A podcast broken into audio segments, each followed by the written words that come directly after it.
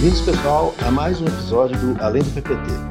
Eu sou Marcelo Chiramizo, Managing Director da Peers Consulting e host desse podcast. O tema de hoje é muito importante para o nosso negócio e uma ferramenta presente em muitos dos nossos projetos. A gente vai falar sobre o Value Creation Office, ou VCO, que é uma metodologia que busca maior eficiência na definição de projetos, melhor direcionamento de investimentos e geração de valor para as companhias. Esse tema é tão importante para nós que resolvemos fazer mais um episódio para aprofundar, dessa vez falando com um dos nossos clientes que vivenciaram isso na pele. Hoje temos conosco dois convidados muito especiais da M. Dias Branco, Mauro Alarcon, CIO, e Ricardo Rebouças, gerente de arquitetura digital e criação de valor. Sejam bem-vindos, Ricardo e Mauro, e fiquem à vontade para se apresentarem brevemente para os nossos ouvintes.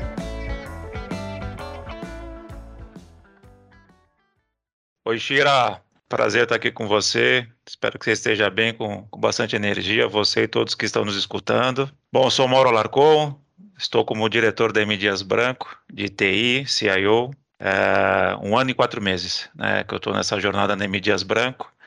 Comecei minha carreira há 24 anos como professor de, de TI, lecionava Visual Basic, fundamentos de, de informática, a história do computador para jovens de 17 e 18 anos.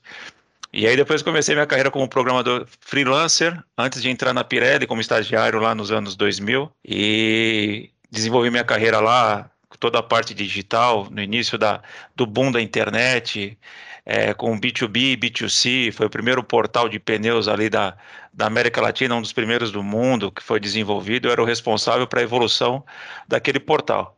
E aí a minha paixão pela tecnologia veio desde pequeno, quando meu pai comprou um computador, quando eu tinha lá meus uh, ah, 10 anos de idade. Eu sou uma, de uma família grande, quatro irmãos, então você imagina a briga que era a fila para sentar no computador e, e, conseguir usar aquele banner, aquele software que fazia aquelas faixas comemorativas. E, e até fiz meu primeiro jogo com meu pai de squash. É, então eu tinha 10 anos programando com meu pai. E, e lá na Pirelli cheguei até a posição de diretor de TI da América Latina, e, e, resolvi mudar um pouco a minha, minha carreira, vindo para M. Dias Branco, uh, para o segmento de alimentos, muito dinâmico, apaixonante, onde cada vez mais a TI precisa ser mais ágil, né? dando resposta e gerando valor para a área de negócio. Prazer estar aqui com vocês e bora falar de criação de, de valor. Legal, bem-vindo, Mauro. Ricardo. Olá, pessoal. Ah, muito bom estar aqui com vocês. Primeiramente, obrigado aí pelo convite tá? Muito bom a gente tá, tá aqui tendo essa oportunidade aqui de, de conversar sobre esse assunto aí tão, tão empolgante, né? Que é a criação de valor, tá? Estou hoje aqui na, na M Dias, né? Dá um pouco mais de tempo aí que eu mal, na verdade eu estou há 10 anos, né? Estou há 10 anos na M Dias, né? Estou como uh, gerente corporativo de arquitetura digital e criação de valor, mas a minha carreira também é, é, começou bem lá atrás e já passei por bastante coisa, tá? Ah, na verdade, uma, uma característica da minha carreira é eu nunca repeti né, uma, um assunto, né? Então, eu já trabalhei em, em, em empresa de, de, processamento de uma companhia de saneamento, de água e esgoto, né? Já trabalhei na segurança pública, né? já trabalhei em processadora de cartão, já trabalhei em tribunal de contas, então, já fui no, no mundo público, no mundo privado, né? E, e, sempre, sempre mudando, né? Sempre com novos desafios, tá? E aí a minha, minha carreira dentro da M Dias também foi da mesma forma, né? Comecei, entrei como arquiteto de desenvolvimento de sistemas e aí fui na coordenação da, da, da fábrica de software, né? Passando depois para gerente de escritório, de escritório de, de projeto, na verdade, e, e gerente também da área de, de desenvolvimento e agora também estou mudando, né? Aí essa eu pegando um novo, um novo viés aí nessa área aí de, nesse novo mundo aí da arquitetura digital e da criação de valor, né? Então, e aqui bem, bem empolgado também para a gente bater esse papo aqui a respeito de, de criação de valor, que de verdade é algo que veio para para fazer com que a gente, na verdade, pense pense muito mais parecido do que a gente pensa no nosso dia a dia, né? Mas é para a gente trazer para as, as empresas esse pensamento, que é um pensamento muito óbvio, né, vocês vão, espero que a gente consiga transparecer e esclarecer, que é um pensamento muito óbvio, mas que muitas vezes é, é, é bem complexo de ser colocado em prática. Né? E aí, quando a gente consegue trazer uma visão simplificada dessa, objeti dessa obviedade, isso é bem estimulante, é bem, bem empolgante. Legal, obrigado, Ricardo, bem-vindo. É, e hoje também para nos acompanhar, a gente está aqui com a Ana Paula Barbosa, Senior Manager da Peers. Bem-vinda, Ana Paula. Oi, Shira. Olá, Mauro, Ricardo. Olá, Moutinho. É um prazer enorme estar aqui participando desse podcast junto com vocês. Obrigado, Ana. E como ela antecipou, aqui nosso participante também, Pedro Moutinho, Team Leader daqui na Peers. Bem-vindo, Moutinho. Obrigado, Shira, Ana, Mauro, Ricardo. Um prazer estar aqui conversando com vocês aí hoje também. Legal. Fazendo o primeiro gancho com o que o Ricardo comentou aí, ele falou sobre gestão de projetos, né? Eu acho que vale a pena um pouquinho da história da, da gestão de projetos e essa evolução que a gente tem aqui dentro do, do VCU, né? A gente conheceu, é, boa parte de nós aí, os, a sigla PPMO, que era o escritório de portfólio, né, e, e de projetos, em inglês, que teve aí uma, uma por, por, um bom tempo, né, assim, sendo implementado e sendo regido aí, inclusive por por é, boas práticas de gestão de, de projetos aí pelo PMI, né? E eu acho que nesse contexto de gestão de projeto, a gente viu a oportunidade de evoluir esse conceito né, de gestão de projeto, e a gente evoluiu para esse modelo de, de, de VCO, que a gente chama, né? Onde a gente mantém as bases aí da, da, da, da gestão de projetos tradicional, né, dentro do que, do, do que prega a PMI, do que pegava lá o PPMO, mas é, atualizando com as questões das necessidades aí, né, que da evolução natural dos projetos, né.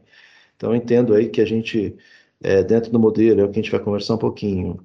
A gente evoluiu o modelo para que a gente se conectasse muito mais com, com as questões da estratégia, né, que a gente é, incorporasse também a questão da agilidade dentro da, da criação de valor, né que a gente é, não falasse com os projetos segregados, mas tentasse ao máximo a gente agora cada vez mais falar das jornadas das empresas que existem nas empresas, né, os projetos estarem atrelados a essas, essas jornadas. A gente falar, ter uma discussão muito mais rica, muito mais é, é, estruturada na questão das, da, das priorizações de projeto, enfim. Então, eu só, só quis dar um pouquinho desse, dessa visão maior aí do que é o VCO, né? Que é uma evolução aí dessas práticas que a gente tinha de gestão de portfólio projetos e a própria gestão de projetos aí pelo, pelo PMI, né, como os PMUs da vida, para poder fazer uma primeira pergunta aí para a Ana e para o Montinho, né, sobre, além dessa mudança maior, né, metodológica do, do Value Creation, que a gente já comentou, inclusive, num outro podcast, como é que a gente, na prática, é, entende a criação de valor. Como é que tudo isso se transforma em criação de valor? Enfim, como é que isso, as empresas hoje criam valor com, com suporte de, um, de um VCO, que é o Escritório de Criação de Valor? Shira, importantíssimo a gente aprofundar esse conceito, é, e para ele acho que é super legal a gente conceituar um pouquinho o que, que é valor, né? Porque a gente sempre fala, né? Ah, escritório de criação de valor, escritório de criação de valor, escritório de criação de valor, mas não necessariamente isso está super é, claro, batido na pedra e, e, e transparente para todo mundo, né? Então, quando a gente está falando de valor, se a gente for pegar a definição acadêmica, a gente fala que criação de, o, o valor ele é o, ele é o resultado ali de um conjunto de ações e métodos que valorizam a companhia perante o mercado ou perante a sociedade. Né? Então, quando a gente está falando de empresas de capital aberto, como a própria M Dias, a gente está falando aí dos valor, do valor que o investidor está vendo, né? O que aquela companhia de fato está agregando quando a gente está falando do dos consumidores, então o valor do produto, o valor do serviço, a percepção que as pessoas têm de putz, entender que de fato é, a, a, empresa e o que a empresa entrega, e seus produtos ou seus serviços, de fato trazem melhorias para a sua vida e de fato, quando comparados aí com, com competidores e com os demais, são caras que vão agregar mais. Né? E a gente pode aí fazer todo o desdobramento disso para a gente falar em aumento de venda, aumento de margem e tal. Mas o que é importante a gente conceituar é que o valor ele não, é, não depende apenas única e exclusivamente da componente financeira. Né? A gente vai ter diversas outras componentes que vão estar atreladas e que podem gerar esse impacto aí no fim da, da cadeia. Exemplo, putz, um ganho de produtividade, uh, o impacto direto ou indireto em indicadores que são importantes para a empresa. O impacto hoje, né, no, como a gente tem falado bastante aí, do, no, na sociedade, o impacto positivo em meio ambiente, o impacto positivo social, então para a vida, para o dia a dia ali de um, de um colaborador, de uma pessoa que está trabalhando na empresa.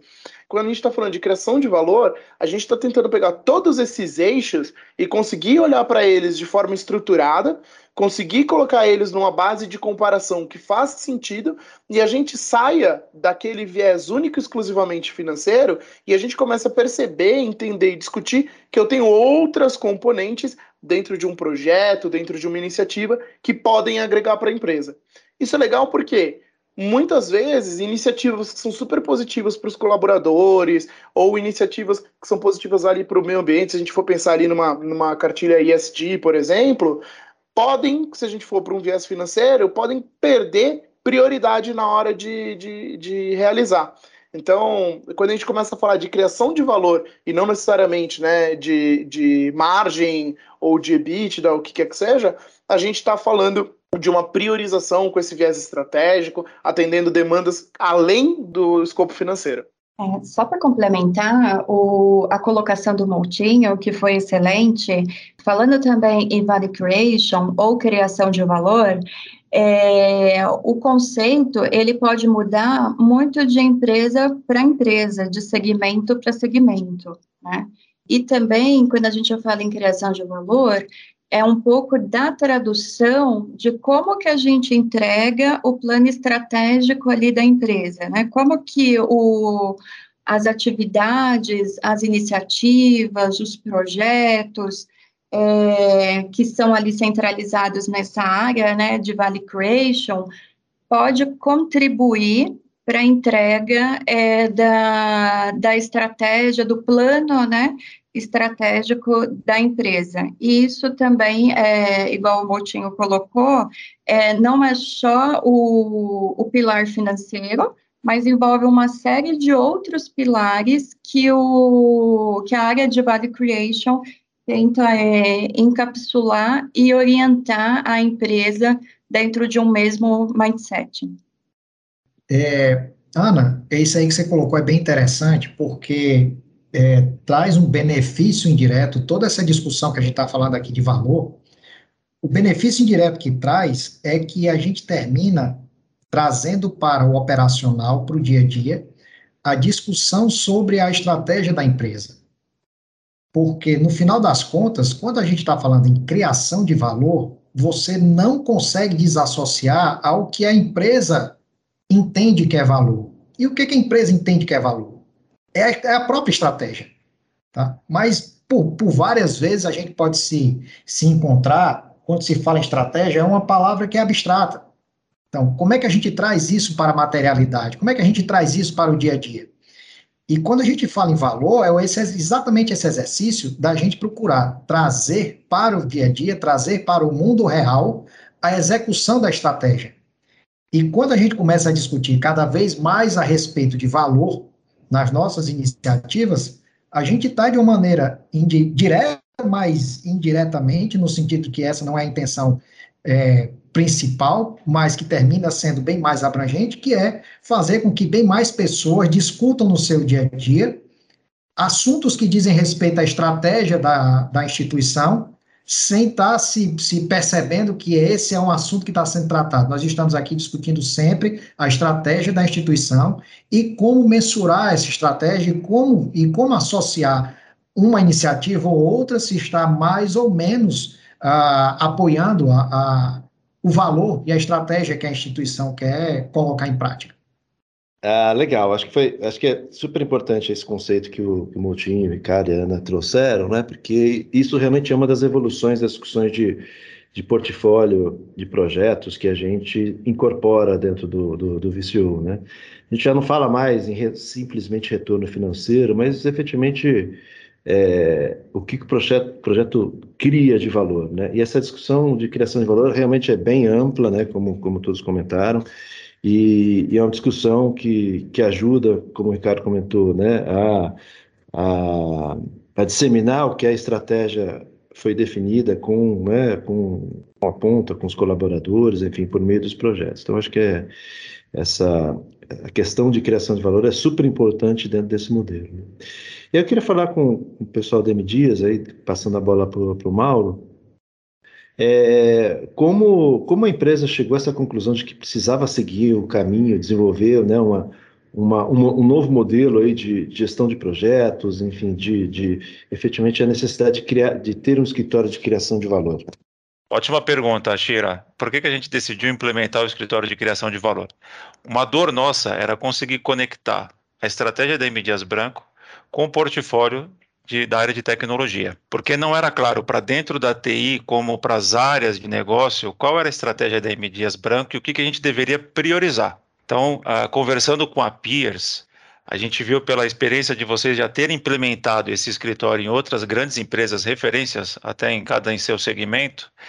A gente iniciou essa jornada na M Dias Branco, tentando transformar o funil aonde a gente diverge as demandas da área de negócio, convergindo com a estratégia, priorizando os projetos que geram maior valor para M Dias Branco com menor tempo, menor complexidade tornando uma IT ágil que gera valor e não uma IT ágil que é rápida, onde a gente é, gasta energia sem saber se a gente está indo para o caminho certo.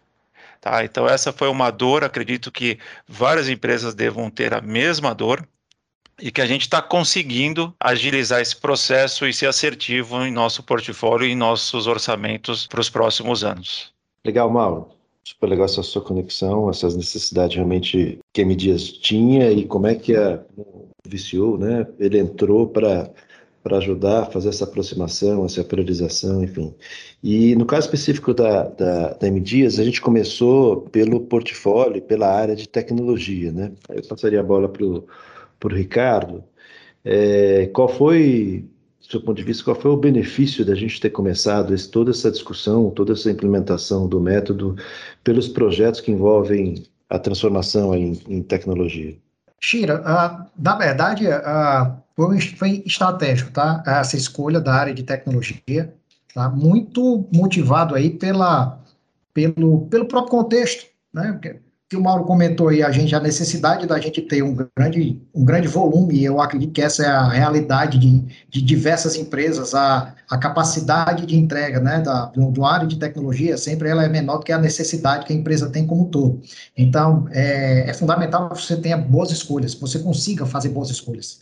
Tá? Então, a, a estratégia da gente começar pela área de tecnologia, né, foi foi uma, uma estratégia de começar pequeno para depois a gente poder uh, escalar, tá? Uh, tinha, tinha, alguns fatores que eram mais, uh, que, que, favoreciam a gente começar por essa área, era uma área que já vinha há já algum tempo, né, uh, investindo na área da, da projetização, né, de, de, se estruturar em termos do tratamento de projetos, de, de, de, de métodos de projeto, de políticas de projeto.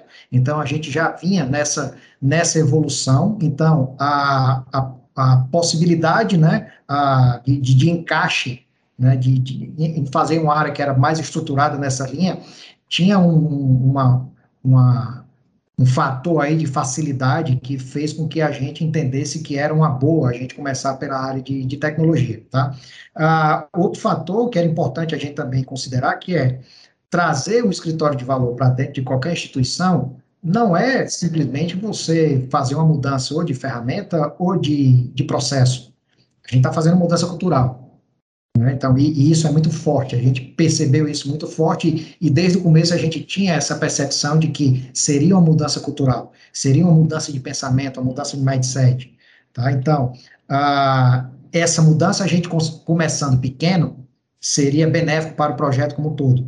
Tá? Se, se a gente for olhar né, conceitualmente tudo que foi falado aqui a respeito de criação de valor, ou de, de, de, de toda a estrutura que, que, é, que é necessária para montar um escritório de criação de valor, a gente consegue aplicar isso aí em diversas áreas da empresa, né? ou na empresa como um todo. Né?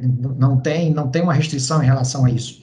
A questão é realmente como você define uma estratégia em que você seja mais efetivo, mais ágil, né? de, de uma maneira que você possa colocar, testar e aprender tudo isso né? de, uma, de uma maneira simultânea, em que você consiga, né, rapidamente, né, do, do, quando, quando eu digo rapidamente, não muito no sentido da velocidade, mas no sentido da agilidade, da gente poder é, é, rapidamente mostrar os benefícios que é uma mudança de, de, de mentalidade, uma mudança de cultura, e, e, que as discussões passem a ter outra, outra, outra linha de discussão.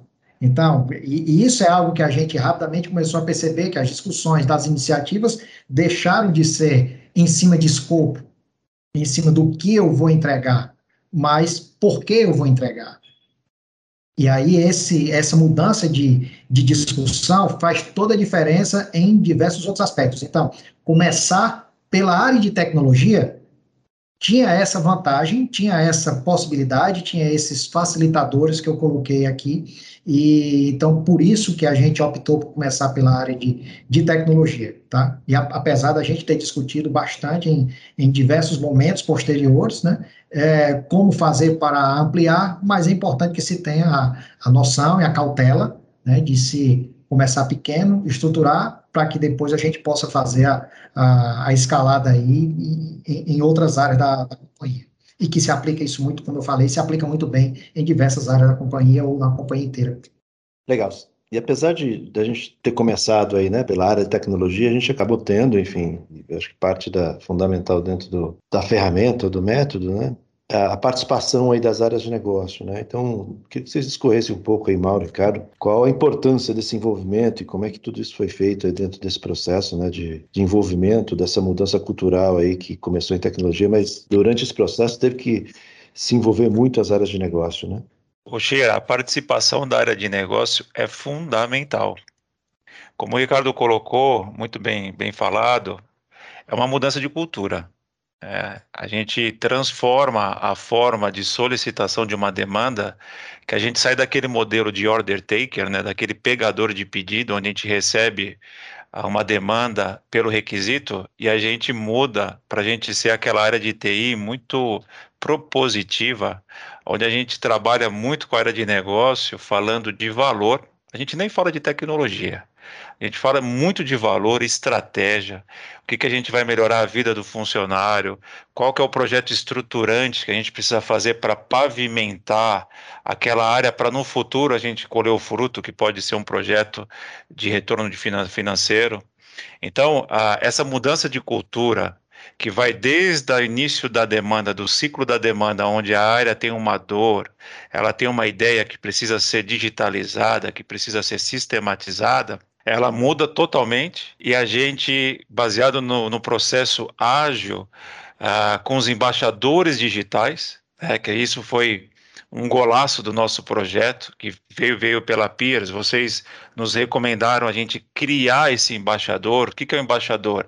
É o representante de cada área de negócio, que é o, é o embaixador do escritório de criação de valor, que foi participou de inúmeros workshops, treinamentos, ah, para ser capacitado a entender essa nova filosofia, essa nova metodologia de trabalho, que cascateou para cada direção, para as outras pessoas do seu grupo de trabalho, a nova forma de, de metodologia da, da, da TI da M. Dias Branco. E ah, num fórum, no Petit Comitê, todos juntos conseguem ali calibrar o portfólio de TI, entender o que as outras áreas estão demandando para o departamento de tecnologia, entender os valores de cada projeto e qual vai ser a priorização do ciclo de execução de demanda da área de tecnologia. O resultado disso é um portfólio colaborativo transparente, mais maduro e estratégico.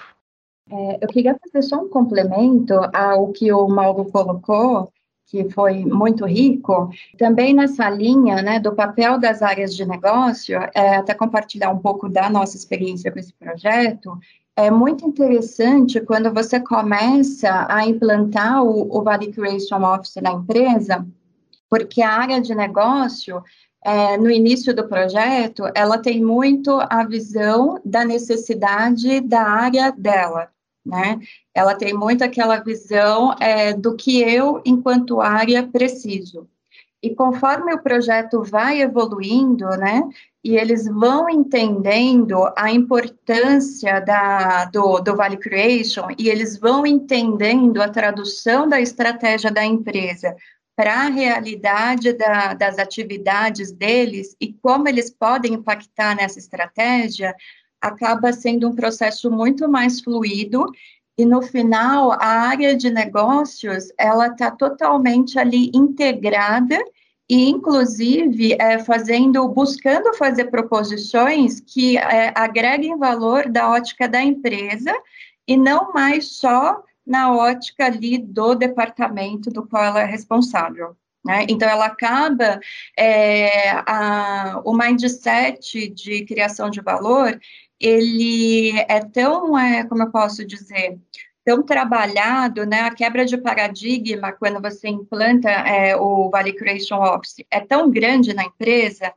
que a, a área de negócio, ela passa até flexibilizar demandas que antes ela achava que era importantíssima e que ela tinha que ser passada ali na frente de qualquer jeito, ela passa a ter uma ótica de flexibilidade e uma visão de valor é, do que, que vai, se a outra área tem alguma outra demanda que vai gerar muito mais valor para o negócio, poxa, vamos investir nisso primeiro e, e depois é, a gente pensa o, com, o que, que vai fazer com, com a minha demanda. Então, acho que isso é uma, uma quebra de paradigma muito grande e uma mudança de mindset muito grande é, junto às áreas de negócio.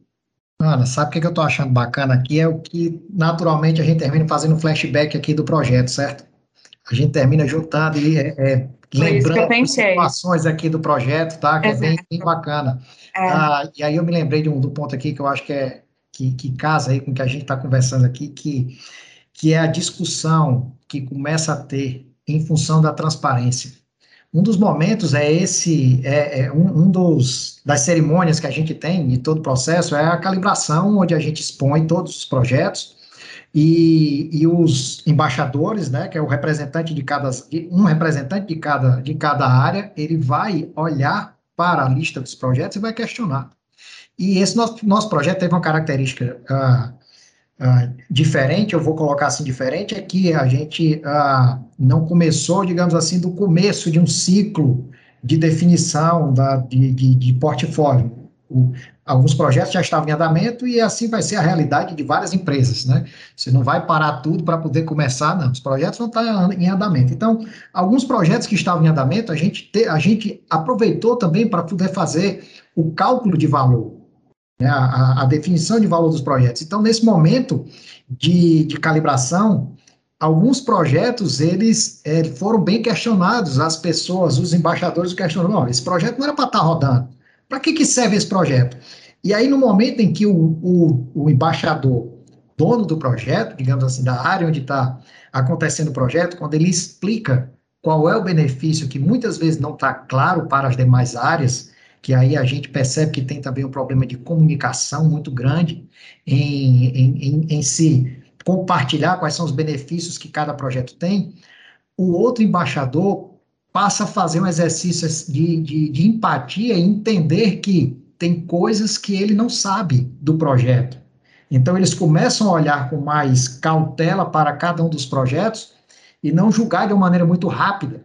Então, isso traz também uma relação, fortalece a relação enquanto time da empresa, enquanto né, os embaixadores é, em conjunto, decidindo o que vai ser feito de cada projeto. Então, isso, isso, foi bem, bem, bem interessante. Isso é, isso é muito, muito rico, essa discussão, né, de você ver um gerente corporativo de uma área questionando outro projeto de outra área e a outra área fazendo a defesa entre, entre pares, né, e, e se chegar no consenso de que, de fato, um, um, um gerente corporativo termina olhando para o outro dizendo, ó, é, é verdade, esse teu projeto aí tem mais benefício do que o meu. Então, eu acho que esse teu aí, eu acho que ele deveria ser primeiro mesmo. Eu acho que ele tem mais valor do que esse outro. Então, esse tipo de discussão é uma discussão que é uma discussão bem rica, é uma discussão bem interessante e que é, só, só motiva a, a gente a, a tocar para frente com, bem, com, muita garra esse, essa iniciativa. O Ricardo, muito, muito bem lembrado a fase de projeto, e, e eu lembro até do, de alguns momentos que você comentava de, de alguns embaixadores que, que falava com você que não ia mandar um projeto para TI porque ainda não estava ainda bem definido os benefícios do projeto. Então o próprio embaixador ele bloqueava a demanda antes de sair da área de negócio para TI. Mudança de mindset, né? que antes o pessoal mandava para TI porque queria fazer, e agora ele sabe que enquanto não tiver um projeto que demonstre o benefício, o valor, o porquê precisa ser feito, ele não vai ser aprovado na calibragem com os pares dos embaixadores. Né? E, essa, e essa transparência gera confiança. E a confiança é aquela dele ver que se o projeto dele não foi priorizado, ele, ele entende, como a Ana comentou, e ele vai trabalhar melhor aquela ideia. Com certeza ele vai trabalhar junto com a área de negócio dele, com o departamento, entender como é que a gente consegue melhorar esse projeto, ou vamos pensar um outro. Porque aquele não faz sentido. Eu não vou conseguir aprovar na calibragem com os demais é, embaixadores no próximo ciclo de demanda que vai ser executado, eu não conseguirei aprovar. Então se torna uma parceria, né? A gente descentraliza essa priorização de projeto que a gente vai dirimir para todas as áreas de negócio. Então esse é o resultado muito positivo do escritório de criação de valor. Perfeito, Mauro. Ela tem uma. A, a gente termina lembrando aqui da, dos pontos, e essa confiança, né, que é um ponto também que é, que é fundamental, é a área de negócio perceber que esse novo assunto de criação de valor e essa nova área é uma área que ela deve servir também de apoio, porque é possível, e aconteceu bastante, das áreas de fato não conseguirem enxergar qual é o benefício de uma determinada demanda. E existe uma preocupação, e tem que ser uma preocupação genuína, de não causar uma frustração, porque se naquele momento a área não está não tá conseguindo enxergar. Então, tiveram também diversos exercícios de se trabalhar em conjunto com a área, de se puxar quais são de fato os benefícios do projeto e a gente conseguir encontrar benefícios no projeto. Então, algumas vezes a gente é, pensa que, o, que o, o valor do projeto ele está sempre voltado ou para o financeiro, ou para ou a produtividade, ou para a velocidade, e quando a gente olha para essas esses pilares, por exemplo, de produtividade, muitas vezes a gente vê que ah, o que uma determinada iniciativa vai trazer de produtividade não paga o projeto. Então, ele não traz, né, não traz o, o custo-benefício interessante. Mas quando a gente olha com outros, para outros pilares, quando a gente olha para outras alavancas que podem trazer, que vão trazer para a empresa, a gente termina por viabilizar o projeto termina por viabilizar a iniciativa, porque a gente passou a olhar de uma maneira bem mais ampla e não só voltado para a área financeira. Então, esses foram, tivemos diversos exemplos né, de, de situações dessa que a gente saiu de, uma, de um primeiro momento né, em que a gente não conseguia ver né, o, o valor e a gente transformar em algo que de fato agregava valor para a companhia. Isso foi bem, bem rico também Legal. Vocês comentaram uma série de, de pontos, de benefícios, enfim, de ganhos que vocês tiveram, né, durante os benefícios da, da, própria implementação dessa mudança cultural, da discussão com, com as áreas de negócio, enfim. Mas o que vocês enxergam agora, então, de próximos passos? O que seria a evolução natural desse modelo para vocês aí? Acho que, como método, aí eu perguntaria para né, o pessoal da PIS, para a Ana e para o Montinho, né, como eles enxergam a evolução desse modelo e para o pessoal da M como é que eles enxergam essa evolução também dentro da M aí?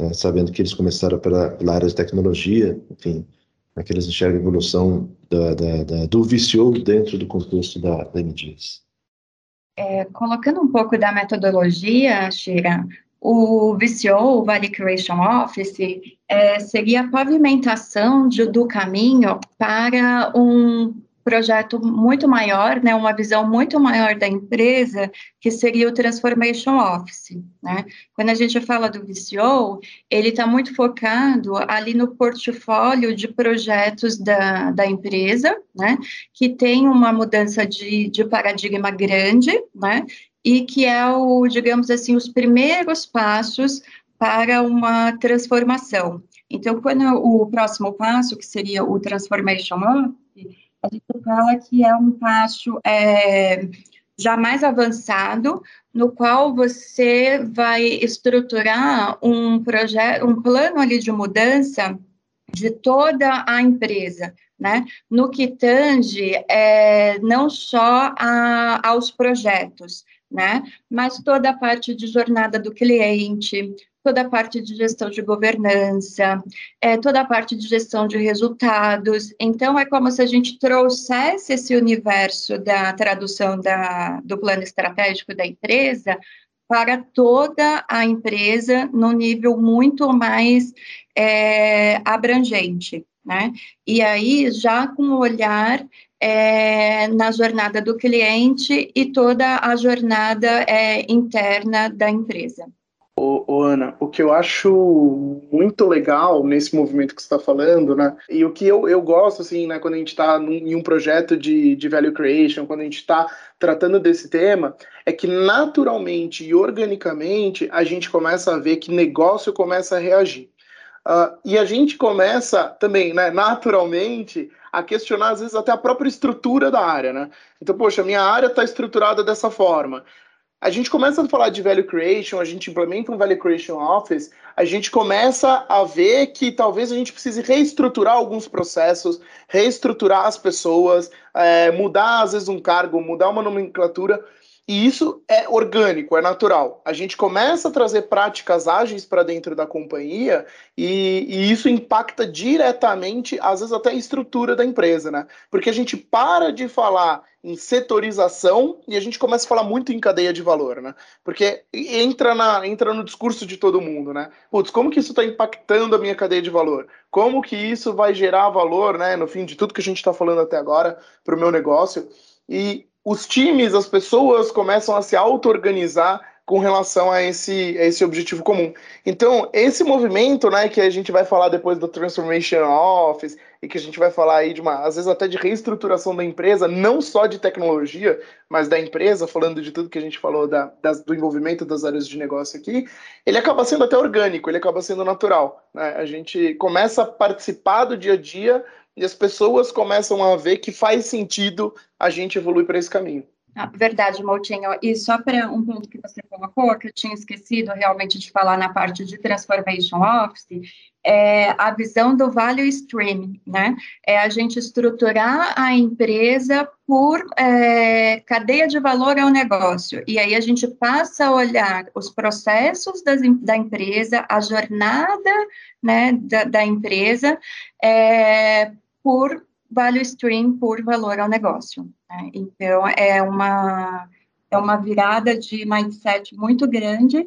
E, e só para concluir, é, com o Transformation Office, é, ele consegue auxiliar né, no planejamento aí dessa jornada, dessa mudança da empresa e também auxiliar para que a empresa consiga fazer toda essa implementação e capturar todo esse resultado aí desejado.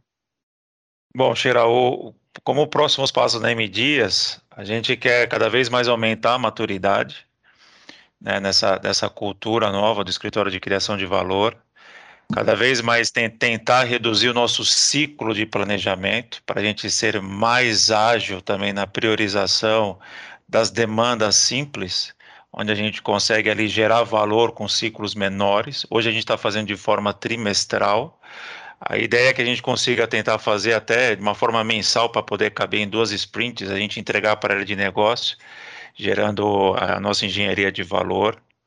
Automatizar os processos, porque a gente começou também no Excel, porque não adianta a gente tentar criar um sistema para a gente ter todos os controles. Então a gente precisa digitalizar, integrar, até chegar a contabilizar no meu ERP o valor, a hora de cada pessoa que participou daquele projeto para que a gente consiga reduzir essa parte manual. e, e depois a, avançar com a metodologia para as outras áreas dentro da Midias Branco.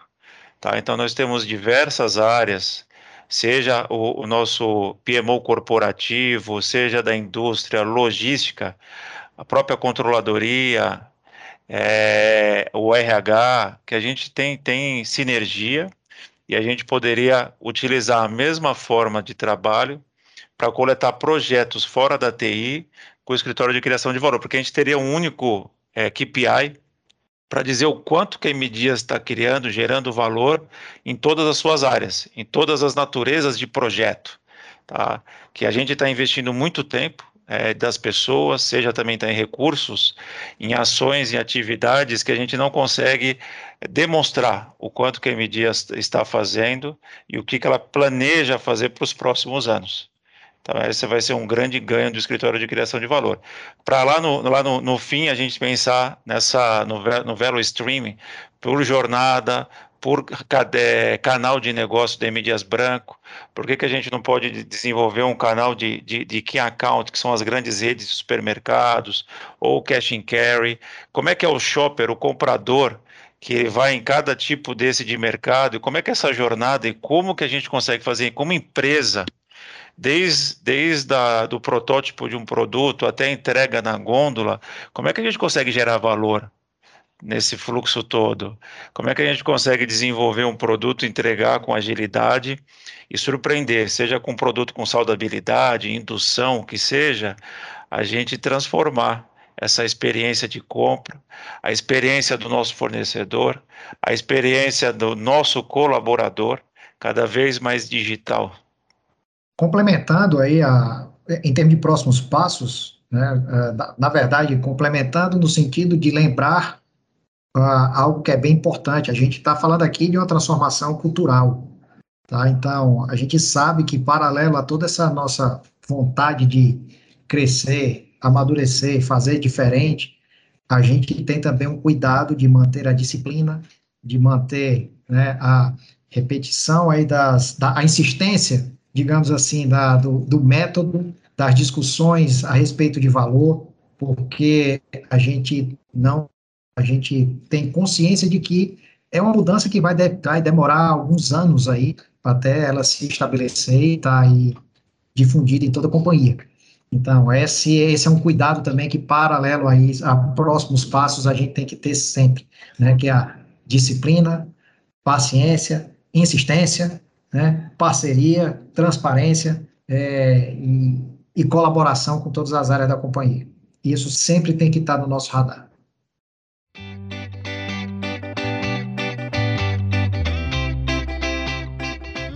Bom, pessoal, e agora a gente vai para o nosso quadro de pato para ganso.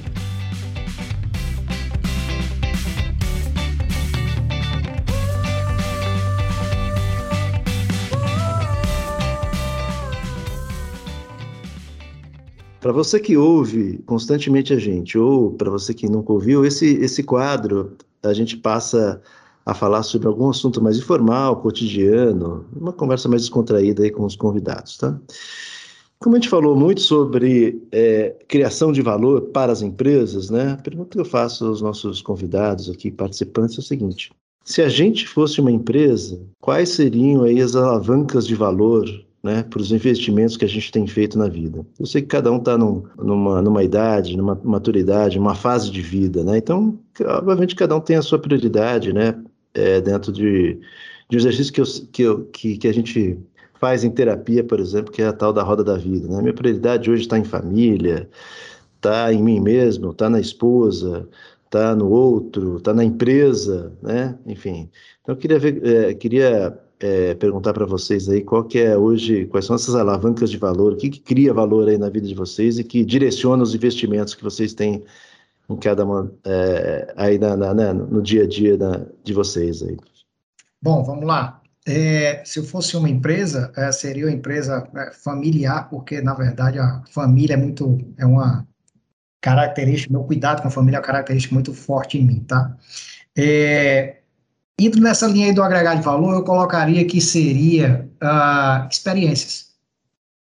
Em, em, em, novas experiências junto com a família. Seja um, um restaurante novo, seja né, um passeio diferente, seja uma viagem para um lugar é, que a gente nunca foi, ou seja, uma viagem para um local que a gente já foi, mas de outra forma, seja ou de carro, ou de ônibus, ou de, de qualquer outro meio de transporte, mas que seja uma nova experiência e família. Acho que isso, para mim, é o que é o que agrega valor e que eu tenho procurado fazer porque eu acredito muito que é, o que fica são esses momentos.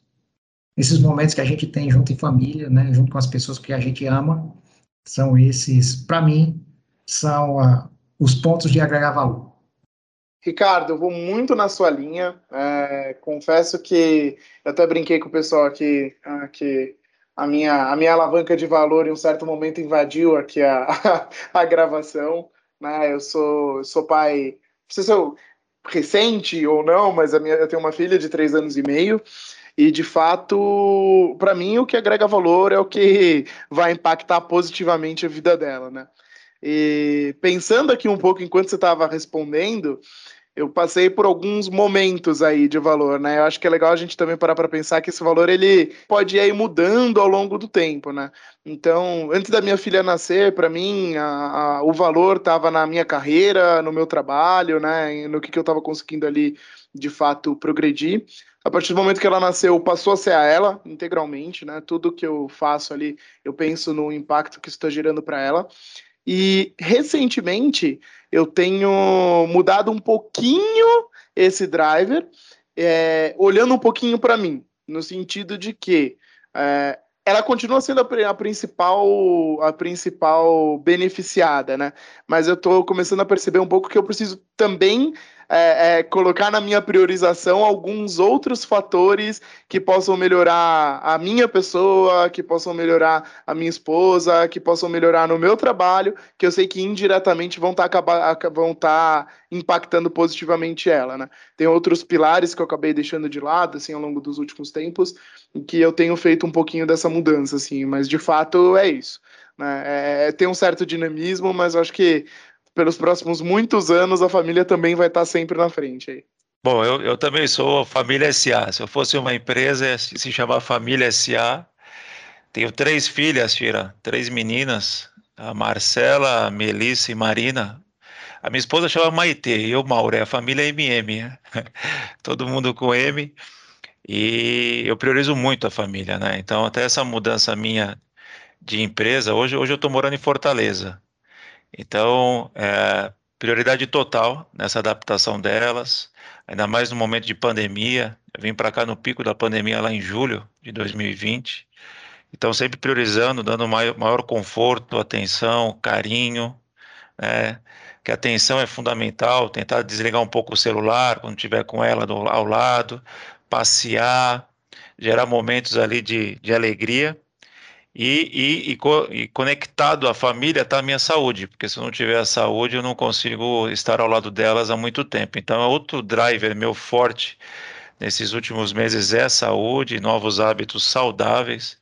O Ricardo é testemunha, fomos almoçar ali um dia, nada de cerveja, totalmente. Uh, uh, todos, todos, quase três meses sem tomar cerveja, Shira. Então, focando ali na, na saúde para tentar emagrecer e estar tá sempre presente com maior, mais energia ao lado da minha família. Eu vou mandar mais mensagem de promoção para você, Mauro, de cerveja. É, acho que respondendo a sua pergunta, se eu fosse uma empresa e parafraseando, né, o que todo mundo já falou aqui, acho que não tem como fugir muito disso, mas a minha maior alavanca seria o tempo. É, a minha maior alavanca de valor hoje seria o tempo é, como que eu consigo é, administrar esse tempo, né? A minha dedicação ao trabalho, a minha dedicação a, a, a, aos meus relacionamentos, né? Ao âmbito familiar, aos meus amigos e também ao tempo em que eu dedico para mim mesma, obviamente, tanto no meu desenvolvimento quanto também na manutenção aqui da, da máquina, né, da, da minha saúde. Então, hoje, a minha maior alavanca de valor é, seria o tempo e como que eu gasto é, esse tempo. Não, legal. É, eu acho que assim, no final a gente, obviamente fala muito de família, mas acho que a gente tem um equilíbrio de, desses fatores, né? E, eu, no meu caso, eu acho que a pandemia fez a gente repensar muito, né? Acho que a questão da saúde, como o Mauro comentou, ela é super importante. Quando a gente fala de saúde, a gente fala de todo mundo, mas a gente fala muito da, da nossa própria saúde, né? Enfim, então a gente começa a se enxergar muito, é, ter muito essa visão do, do eu. Então eu coloco, ultimamente eu tenho muito essa visão do eu, como é que eu, eu preciso estar bem, eu preciso estar com saúde, né? Eu preciso estar mentalmente bem aí também para que a gente possa possa ter tempo para as outras coisas, para amigos, para família, mas acho que hoje, hoje a principal alavanca, principalmente por conta de pandemia, eu coloquei muito, pode ser egoísta, mas eu, eu, eu me coloquei muito na prioridade dentro desse último, desse último tempo. E obviamente que não, como eu falei, não, isso é, é um equilíbrio porque tudo isso depois a gente tem a prioridade com família e também a gente vive um momento super acelerado e eu também tenho uma parte da, da minha dedicação, da minha alavanca para o trabalho. Acho que a empresa também ela, ela tem uma parte importante aí também que, que no final é, subsidia várias coisas. Então isso também é, é super importante ter uma dedicação para o trabalho. Isso eu, eu acho que é, é o que eu tenho equilibrado hoje. Hoje é, sou eu, a família e o trabalho em terceiro lugar. Acho que é isso.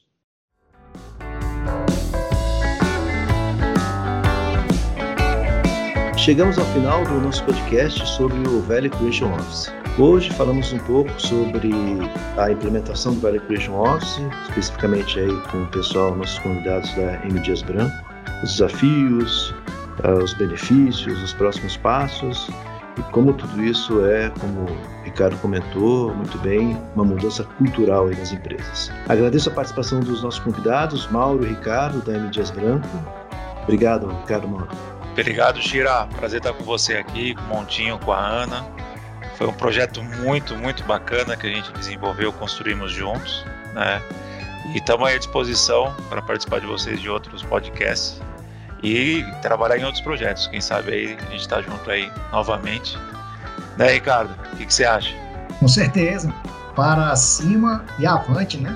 Bom, é, obrigado, obrigado demais, uh, Shira, Ana, Pedro, por essa oportunidade da gente estar aqui, né, compartilhando aqui com mais pessoas essa experiência que a gente teve lá na Dias Branco, né, com empresa, né, que a gente tem um carinho muito grande por ela, entendeu? Empresa de mais de 60 anos, né, uma grande empresa líder do, do no ramo que atua, a gente líder no ramo de alimentos, entendeu? Então é muito bom a gente ter essa oportunidade aqui de estar tá contribuindo de alguma forma né, com, com, outras pessoas, né, com outras pessoas, com outras empresas. Então sempre que a gente pode contribuir, sempre é uma oportunidade muito, muito bem-vinda e muito gratificante. Tá? É, queria deixar aqui, né? Primeiro, esse aqui é o meu primeiro podcast, então isso traz também, né? Uma, uma, um quê especial né, de agradecimento aqui. Vou deixar aqui um, um beijo aqui para minha mãe, um beijo aqui para minha esposa Cerise, um beijo aqui para Sofia, para o Levi. Tenho certeza aqui que eles vão assistir, escutar esse podcast aqui. Então, fica aqui também um abraço aí para todo mundo. Como eu falei aqui da família, um abraço aí para toda a família. Ótimo, Ricardo. Muito bem. Está ampliando Só faltou um beijo pra Xuxa, Ricardo. É, me senti no programa da Xuxa. Beijo pra todo mundo, é isso. Aí. É isso aí. Muito bacana, muito bom. É isso aí. Obrigado, Ricardo. É, obrigado, Ana Paula e Miltinho também. Obrigada, Shira, por, pela oportunidade de participar de mais esse podcast e muito obrigada aos nossos convidados, ao Mauro, ao Ricardo, ao Moutinho também, mas especialmente ao Mauro e ao Ricardo por ter aceito o nosso é, convite e compartilhar mais uma vez essa experiência conosco e espero que nos encontremos em breve para mais aí um projeto. Um abraço. Também Adorei estar aqui hoje conversando com vocês, de verdade. Me fez aí muito bem a nossa conversa. Fiquei bastante feliz. E como a Ana falou, é, reforço que se a gente tiver a oportunidade de estar junto aí no dia a dia, trabalho, etc., no futuro, podem contar com a gente. É isso aí, gente. Obrigado por tudo e até a próxima.